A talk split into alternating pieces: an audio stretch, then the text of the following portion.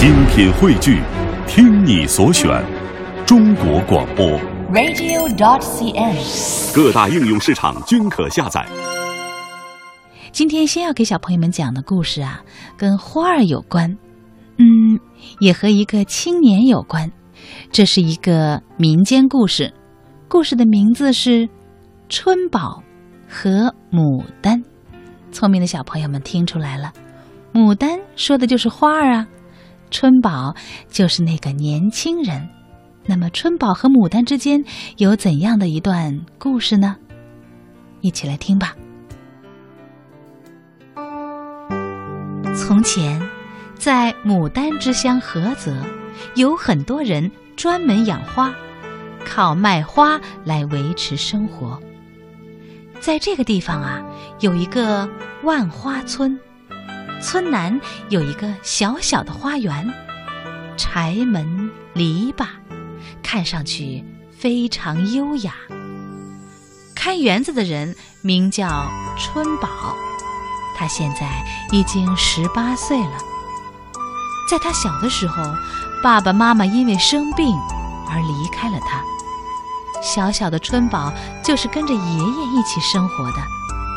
他聪明伶俐，勤劳好学，人人见到他呀都很喜欢他。可是对于春宝来说，很不幸的是，在他刚刚成人之后，爷爷去世了。春宝十分的悲伤。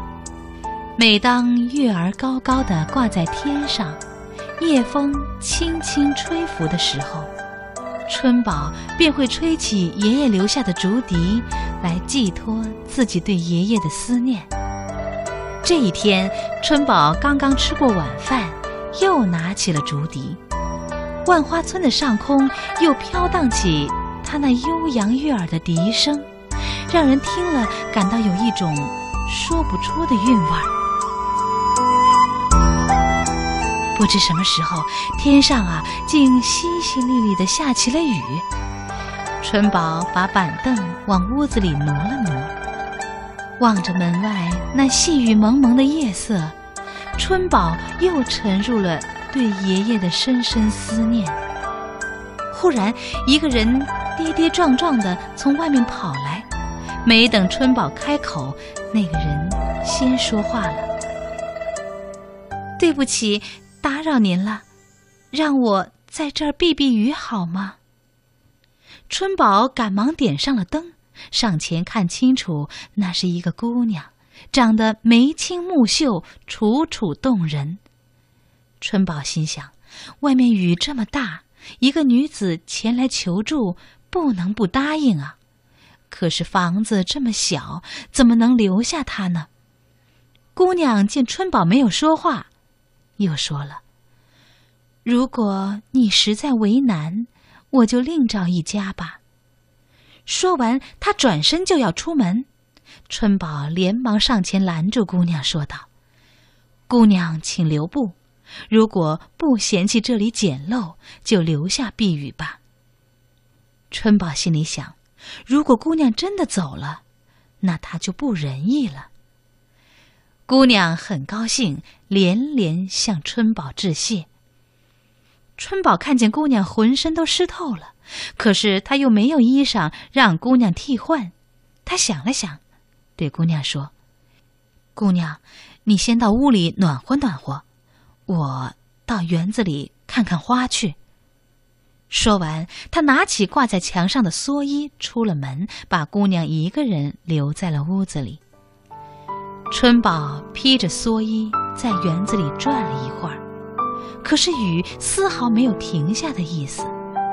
他在园子里走来走去，不知不觉走到了屋门前。春宝见屋门已经关上了，他正要上前叩门，又觉得不妥。他想来想去，就倚靠在屋檐下的屋门旁等了起来。就这样，披着蓑衣的春宝在门外站了一夜。天快亮的时候，雨终于停下来了。这时，他听见屋门吱呀一声，开了。姑娘走出来，见春宝披着蓑衣，满脸疲惫的神色，她十分不安。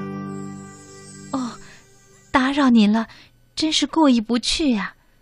改日，我一定再来致谢。三天之后，一个月明之夜，春宝又吹响了竹笛，笛声是那么悠扬，飘荡在夜空。不知他吹了多少时候，忽然他听到身后有人说话：“春宝哥，你的竹笛吹得真好啊！”哎，春宝觉得这声音很耳熟，他回头一看。果然是那天晚上来避雨的那个姑娘，姑娘手中提着个竹篮，向他微微一笑。啊，是你呀，姑娘，你什么时候来的？你怎么知道我叫春宝？春宝啊，一连串提了好几个问题。姑娘笑了笑，我来了好大一会儿了，看你吹笛入了神，没敢打搅你。至于……为什么知道你的名字吗？我不告诉你。姑娘一边说着，一边从手中的竹篮里取出一些香喷喷的饭菜，又拿出一双崭新的布鞋。春宝不知说什么好了。从爷爷去世之后，还没有一个人这样关怀、体贴他呢。这一次见面呀，两个人就好像是老朋友一样。再也没有那种拘束了。姑娘临走时对春宝说：“我住在村南篱笆园，姓兰。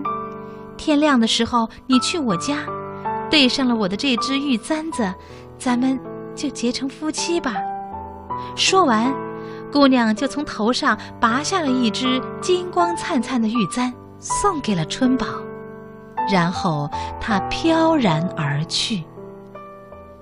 天亮了，春宝还在回味姑娘说的话，他不停的在念叨着“村南，篱笆园”。忽然间，他好像悟到了什么，忙向园中的牡丹花丛走去。他看见一颗颗的牡丹晃着露珠，哎，只有一颗蓝牡丹，浑身上下干干的，没有沾上一滴露水。春宝立刻想到姑娘姓蓝，他已经猜想到这蓝姑娘一定就是牡丹仙子。他又一想，对呀，这蓝姑娘在我屋子里待了一整夜，自然没有露水呀。他忙拨开花蕊，仔细一看，哟，真的少了一根。他拿出了姑娘给他的玉簪，往花蕊一对，那颗牡丹霎时间。变成了昨夜的那位蓝姑娘了，春宝又惊又喜。蓝姑娘，我可找到你了。蓝姑娘也说：“是的，我就是碧雨姑娘。我能遇见你这样勤劳聪明的小伙，也算是终身有靠了。”从此啊，春宝和牡丹仙子结为了夫妻。